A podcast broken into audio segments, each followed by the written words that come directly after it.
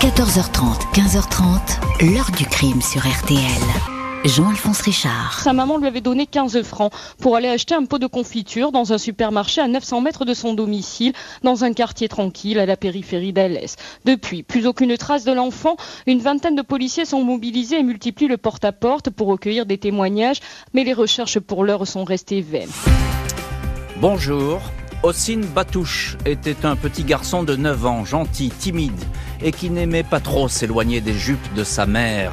Un jour de l'été 1999, il a brutalement disparu à quelques mètres de chez lui. On va le retrouver massacré, en partie déshabillé, en dépit de l'horreur. La mort de Ossine ne va pas faire la une des journaux et l'enquête va perdre du temps avant de réellement démarrer, mais trop tard.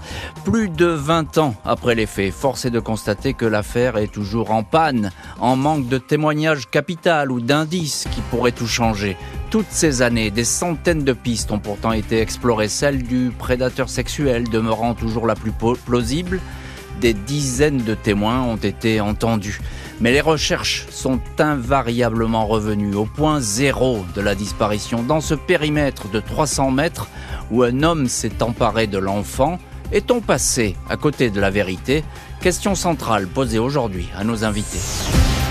Jean-Alphonse Richard sur RTL. L'heure du crime. Dans l'heure du crime aujourd'hui, retour sur une affaire non résolue, la disparition et la mort du petit Ossine Batouche.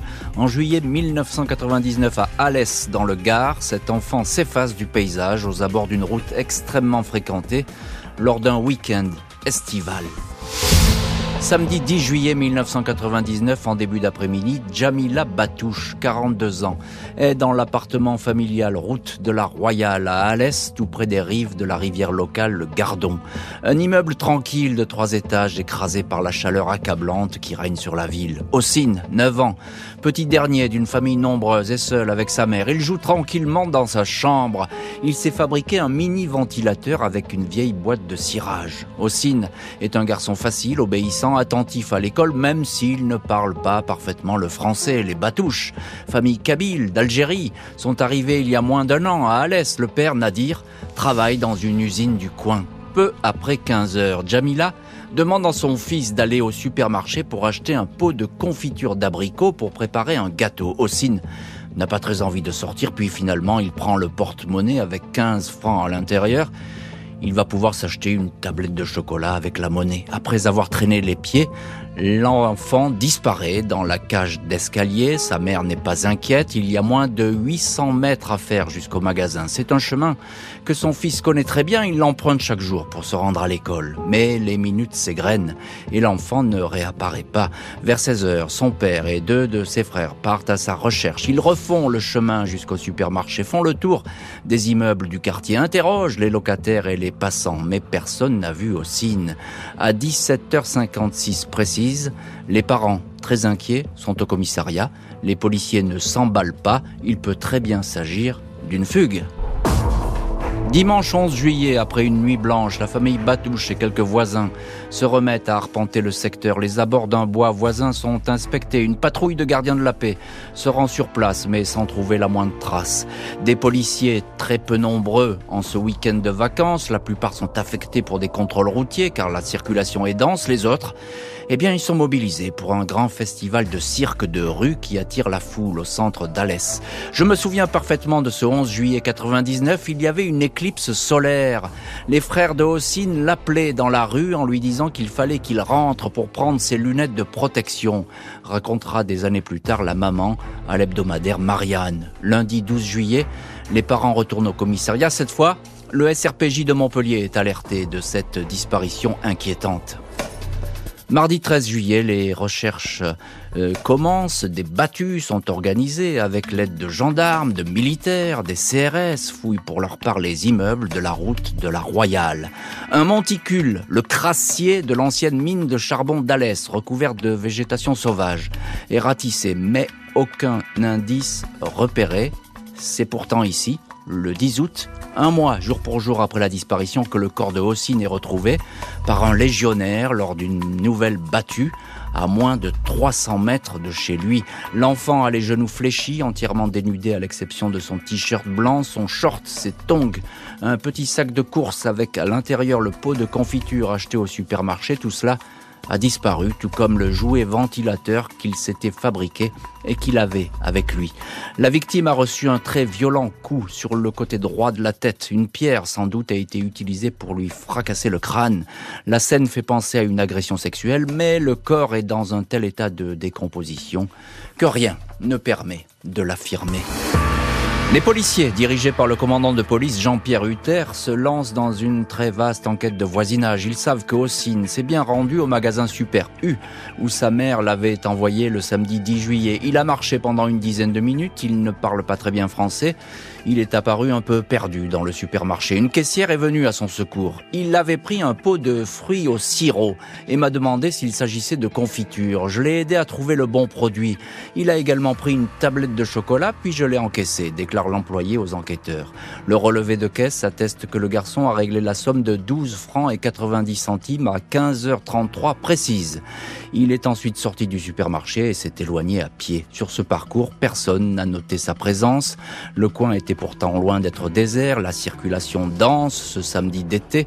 Les enquêteurs demandent à récupérer les bandes des caméras de vidéosurveillance récemment installées sur le parking. Mais ils déchantent rapidement. Les caméras en attente d'une autorisation administrative étaient ce jour-là inertes. Ils ne peuvent pas non plus compter sur la téléphonie. À l'époque, les portables ne sont pas répandus. Les quelques expertises menées ne portent pas leurs fruits.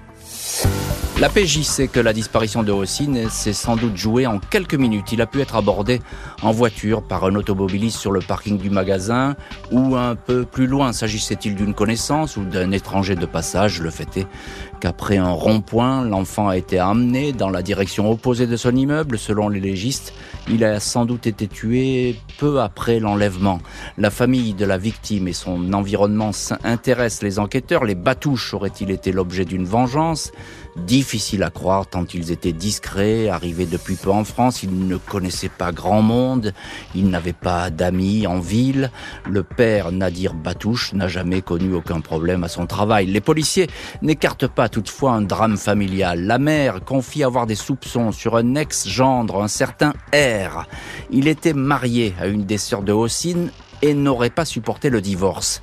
Il avait dit à ma fille que la guerre était déclarée et qu'il nous ferait tous payer cette histoire, va raconter Jamila Batouche aux enquêteurs, ajoutant que le dénommé R était le seul et unique individu à avoir de la rancœur contre la famille. La piste du gendre va être creusée, l'intéressé entendu, son profil étudié, près de deux ans de vérification mais qui n'aboutissent pas. Les années vont ainsi s'écouler sans succès pour les enquêteurs. On a fait une enquête de voisinage très large à l'heure où les faits se sont passés. On a entendu des centaines de personnes. On a abattu un travail monumental. Souvent dans les affaires, on a une petite chance. Là, on a enchaîné les malchances, déplorera des années plus tard le commandant Hutter dans le journal Midi Libre. La police lance un numéro vert dédié à l'affaire, mais elle se retrouve vite noyée sous un fatras de signalements fantaisistes, de dénonciations. Aucun témoignage sérieux pour faire avancer le dossier. Beaucoup de temps perdu en vérification fastidieuse.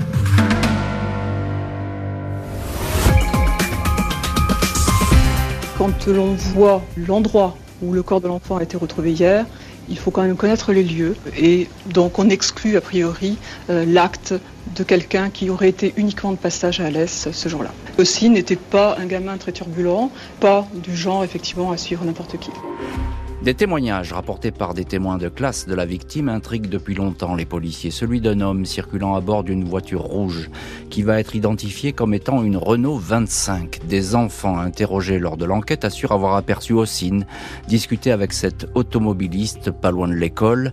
La famille de la victime a elle aussi entendu parler de cette voiture rouge. Ossine avait rapporté à ses parents qu'il n'avait pas de vélo, mais avait un ami qui avait une voiture rouge. Et qu'il finira par partir avec lui. Propos considérés alors comme sans importance, la provocation d'un petit garçon qui cherche à se faire remarquer.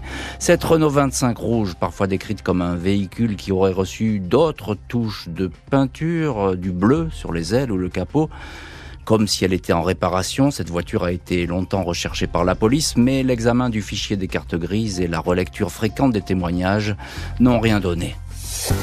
2014, soit 15 ans après les faits, l'affaire rebondit au commissariat d'Alès. Un homme jeune se présente pour déclarer qu'il a tué le petit Ossine Batouche. Cet événement qu'il occultait lui est revenu en rêve. La nuit même, il a décidé de venir tout dire à la police. Témoignage qui intrigue les enquêteurs, l'individu livre en effet beaucoup de détails qui paraissent intéressants, notamment sur le lieu de la découverte du corps mais les investigations démontrent que le récit est en réalité truffé d'incohérences et même d'inexactitudes. Le suspect est soumis à un examen psychiatrique. Le diagnostic indique qu'il s'agit sans le moindre doute d'un schizophrène. Une nouvelle fois, l'affaire retombe dans une impasse. 2021, la huitième juge d'instruction en charge de l'affaire Ossine Batouche au tribunal d'Alès va désormais s'appuyer sur de nouveaux enquêteurs. C'est l'Office central pour la répression des violences faites aux personnes, l'OCRVP, qui succède à la PJ de Montpellier. Le père du petit garçon est alors mort depuis plusieurs années. La maman, Jamila, se réjouit de ce mouvement qui s'apparente à un nouveau départ. Elle a l'espoir que ce changement relance le dossier en suscitant des témoignages. Selon elle, toutes les déclarations sont les bienvenues, même celles qu'on ne croit pas importantes, même 22 ans après. Un détail, le plus petit qu'il soit, peut tout changer. Son avocat, maître Nordine Tria, est sur la même ligne. Les enquêteurs sont là pour faire le tri. Avec les nouveaux logiciels et en reprenant tout à zéro, les policiers peuvent réentendre des personnes revenir sur le terrain, comme dans les séries policières, dit alors l'avocat. Deux ans avant la, saisie de l'OCRVP, le procureur d'Alès, François Schneider, assurait que le dossier était toujours actif, affaire qui n'a effectivement jamais été frappée par un non-lieu en dépit des, des illusions des enquêteurs successifs. Pour moi, c'est un regret gigantesque parce que plus tôt on aurait trouvé le corps, plus on aurait eu des indices indiqués en 2019 le chef d'enquête, Jean-Pierre Hutter. De son côté, l'avocat de Jamila Batouche commentait L'affaire Ossine a fait du bruit localement, mais ce n'est pas comme Estelle Mouzin ou Lucas Tronche. Ce qui est positif, c'est que l'enquête reste active. À chaque fois qu'un article paraît, il y a des déclarations qui sont vérifiées. Je suis convaincu qu'on trouvera un jour le coupable. Lundi 20 décembre 2021, Jamila Batouche, 64 ans, s'éteint dans un hôpital d'Alès. Huit ans auparavant, elle avait longuement confié au journal Midi Libre sa souffrance de ne pas savoir ce qui était arrivé à son fils. Je suis comme dans une prison. Je souhaite connaître la vérité. Si la personne pouvait m'expliquer comment ça s'est passé et pourquoi, si c'était un accident ou non, peut-être en m'écrivant une lettre indiquait-elle. C'est ma faute, ajoutait la maman, je n'aurais jamais dû lui demander d'aller acheter un pot de confiture depuis ce jour-là. Je survis, je suis une morte vivante. Après le décès de Jamila, son avocat, Nordine Tria, présentait sa cliente comme une femme qui s'est toujours battue, qui espérait et en même temps se demandait pourquoi on lui avait fait du mal, à elle et à son enfant. En 22 ans, les policiers ont exploré pas moins de 238 pistes et entendu des centaines de témoins, mais sans jamais obtenir l'élément qui aurait apporté la lumière, on ne connaît toujours pas le visage de l'homme qui a croisé la route de Haussine. L'heure du crime, présenté par Jean-Alphonse Richard sur RTL.